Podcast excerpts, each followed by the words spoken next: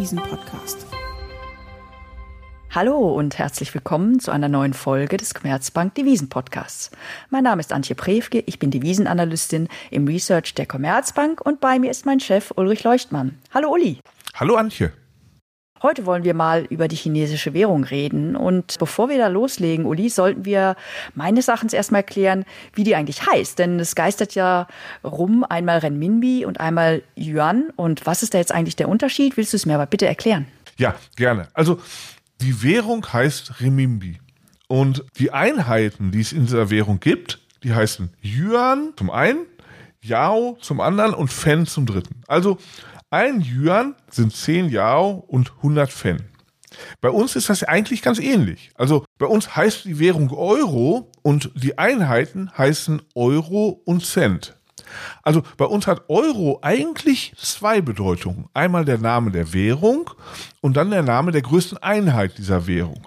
Dass das so eine Doppelfunktion hat, machen wir uns nun nie klar, weil es in anderen Währungen, also im Dollar oder im Pfund und so genauso ist. Aber eigentlich hat Euro, das Wort Euro zwei Bedeutungen. Der Name der Währung und der Name der größten Einheit. Und bei den Chinesen ist das halt getrennt. Das eine heißt Remimbi, die Währung heißt Remimbi, die Einheit heißt Yuan. Also sagt man, irgendwas kostet, sagen wir mal, 100 Yuan, aber man sagt, der Remimbi wertet auf oder wertet ab.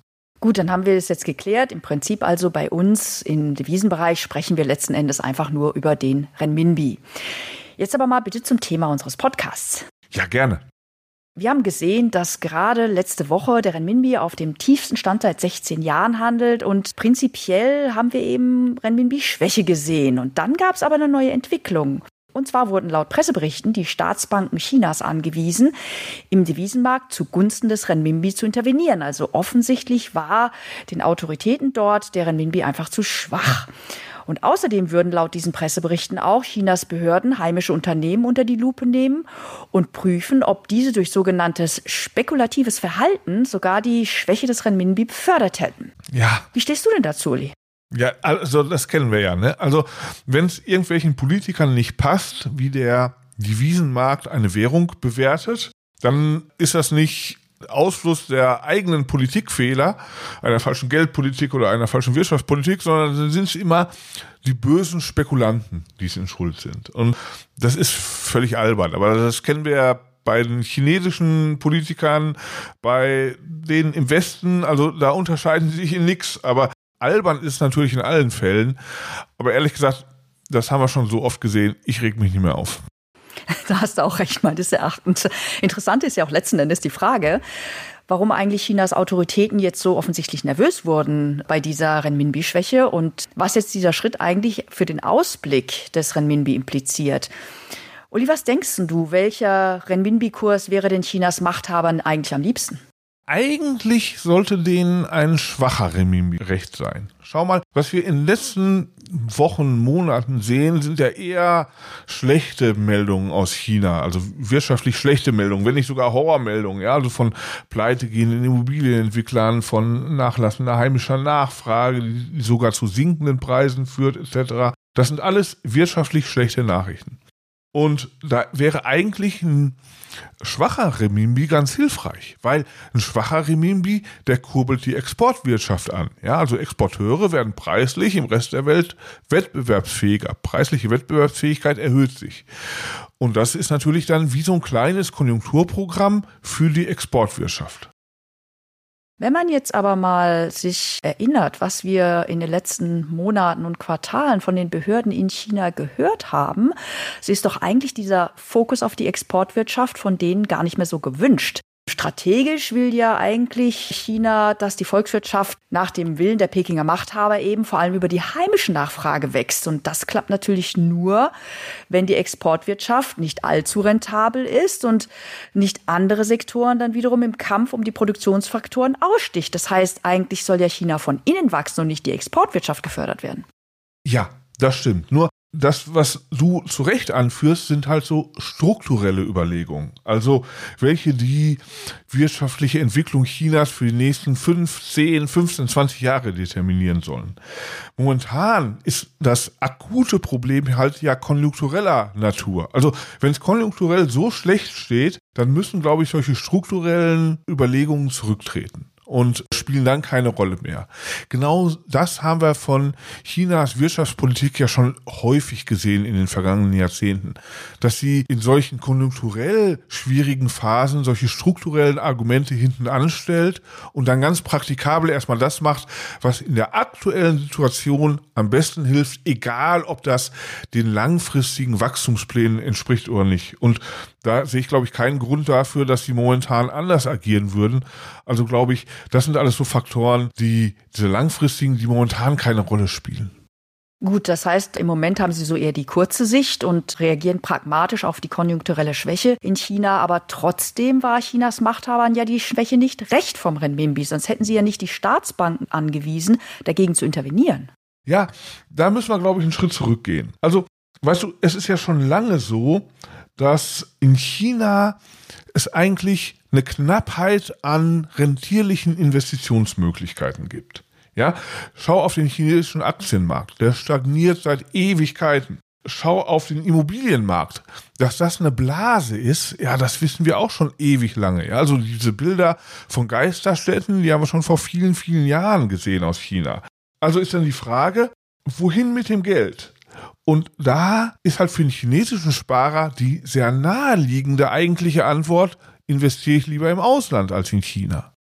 Jetzt muss ich da aber nochmal einhaken. Und zwar, der chinesische Sparer kann ja nicht, so wie wir zum Beispiel, sein Geld so einfach aus China rauskriegen, denn es gibt ja Kapitalverkehrskontrollen, die das verhindern. Da kann man jetzt die Frage stellen, warum eigentlich? Denn wenn man das Kapital quasi in China einsperrt, dann ist doch auch klar, dass es irgendwo im Lande investiert wird und zur Not dann halt in, ja, in Immobilien in Geisterstädten, ja, die nicht bewohnt sind. Also haben Chinas Politiker denn nicht gesehen, dass sie mit den Kapitalverkehrskontrollen beispielsweise die Immobilienblase geschaffen haben die jetzt zum Platzen droht? Ich weiß natürlich die Antwort nicht, aber wir können ja nur vermuten. Und momentan glaube ich, dass die Angst vor einer Immobilienblase vielleicht sicherlich da war, aber dass eine andere Angst dominiert hat. Und zwar ist das die Angst vor der Kapitalflucht. Schau mal, wir hatten ja in den frühen 2000ern immer eine Liberalisierung des Kapitalverkehrs. Und dann kam es als Folge dessen 2014, 15 zu recht dramatischen Kapitalabflüssen aus China.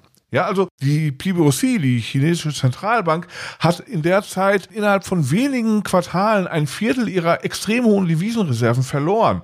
Wenn das so weitergegangen wäre, dann hätte das sehr dramatisch enden können. Ja, und deshalb glaube ich, dass man vielleicht in Chinas wirtschaftspolitischer Führung die Angst vor einer Immobilienblase hatte, aber dass die Angst vor Kapitalflucht noch viel, viel größer war. Also um es kurz zu fassen, Geisterstädte sind nicht so schlimm wie schnelle Kapitalflucht ins Ausland? Ja, genau, weil das so schnell geht, dass es halt dramatisch enden kann, wenn man am heimischen Immobilienmarkt mit entsprechender Guidance, die man den Banken gibt, etc.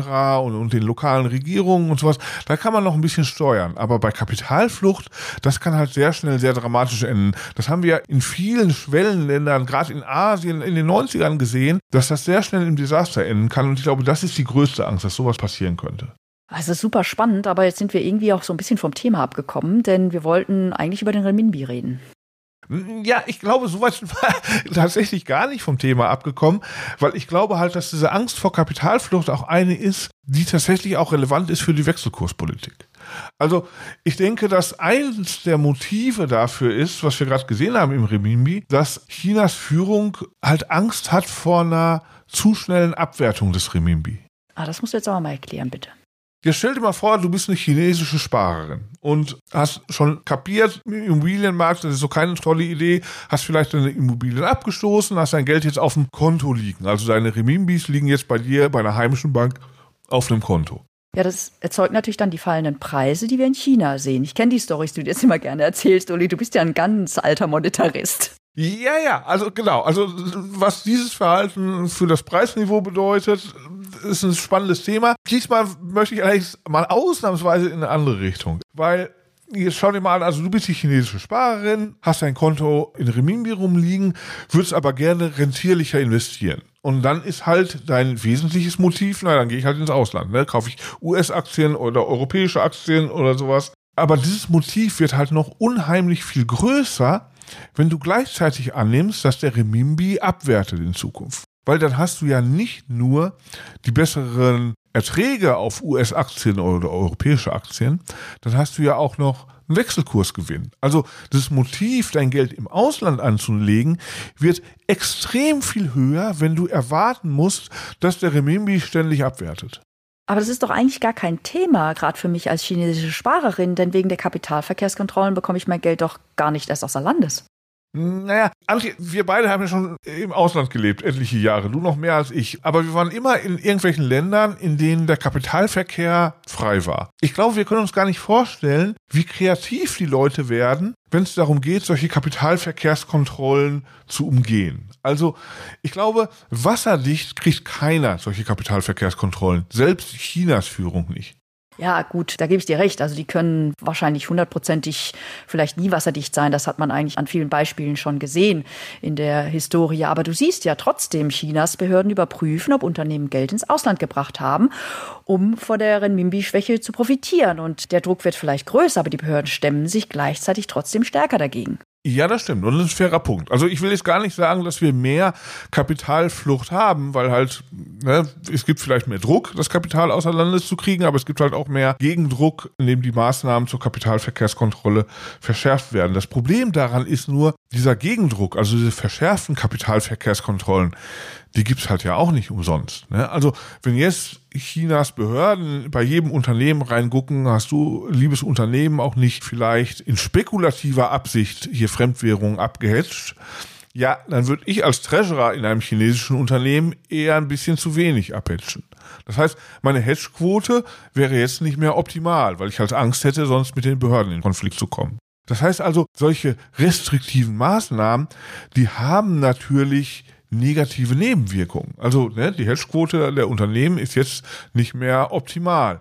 Und das erhöht ein Risiko und das ist dann alles für die wirtschaftliche Tätigkeit letztendlich nicht optimal. Das heißt also, ich glaube nicht, dass die chinesischen Behörden gerne solche Zwangsmaßnahmen einführen und dass ihnen klar ist, da gibt es Nebenwirkungen. Also für die wäre wahrscheinlich auch ideal eine Welt, in der das gar nicht nötig wäre und das wäre halt eine Welt, in der nicht jedermann einen abwertenden Remimbi erwartet. Okay, also, wenn ich dich richtig verstanden habe, dann sagst du, Chinas Wirtschaftspolitik will eigentlich nicht gerne Kapitalverkehrskontrollen durchführen, muss aber, um eine Kapitalflucht zu verhindern. Genau. Und muss es vor allem dann, wenn alle Welt glaubt, dass der Remimbi zu rasch abwertet. Und das glauben natürlich sehr viele Leute, wenn er tatsächlich dann auch schon rasch abgewertet hat. Und das gilt es also zu verhindern. Und deshalb ist Chinas Führung, glaube ich, nicht an einem zu schnell abwertenden Remimbi oder einem zu stark abwertenden Remimbi interessiert. Jetzt widersprichst du dir aber eigentlich selbst, denn vorhin hast du noch gesagt, dass ihnen ein schwacher Renminbi ganz recht sei.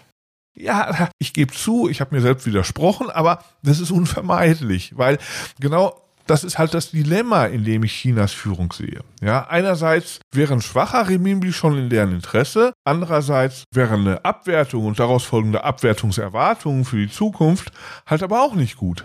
Hm, aber ganz ehrlich, Sie können ja kaum glauben, dass Sie Renminbi-Schwäche erzeugen und keiner merkt's.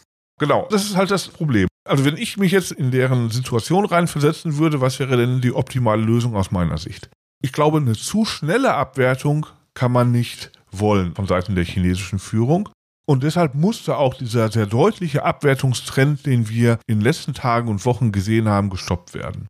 Gleichzeitig glaube ich aber nicht, dass die chinesische Führung daran interessiert ist, dass der Remimbi sich wieder deutlich erholt. Also ein Stoppen des Abwertungstrends, aber keine Erholung oder höchstens nur eine kurzfristige, um mal den Spekulanten kurzfristig einen auf den Finger zu geben, aber keine nachhaltige. Also wenn ich nochmal zusammenfassen darf, erwarten wir keine Fortsetzung der Renminbi-Abwertung, aber auch keine nennenswerte Erholung jetzt in der nächsten Zeit. Habe ich das richtig zusammengefasst? Ja, perfekt. Ja, das ist doch mal ein greifbares Ergebnis, Uli. Ganz, ganz herzlichen Dank dafür. Ich danke dir, Antje. Liebe Zuhörerinnen und Zuhörer, wenn Ihnen unser Devisen-Podcast gefallen hat, abonnieren Sie ihn gerne auf den gängigen Plattformen wie beispielsweise Spotify oder iTunes. Alle wichtigen Infos finden Sie auch in den Show Notes. Wir nehmen natürlich auch gerne Feedback, Kritik, Anregungen und Themenvorschläge unter der dort angegebenen E-Mail-Adresse entgegen. Bald beschäftigen wir uns wieder mit einem wichtigen Thema für den Devisenmarkt in unserem Podcast und bis dahin Ihnen allen, liebe Zuhörerinnen und Zuhörer, eine gute Zeit.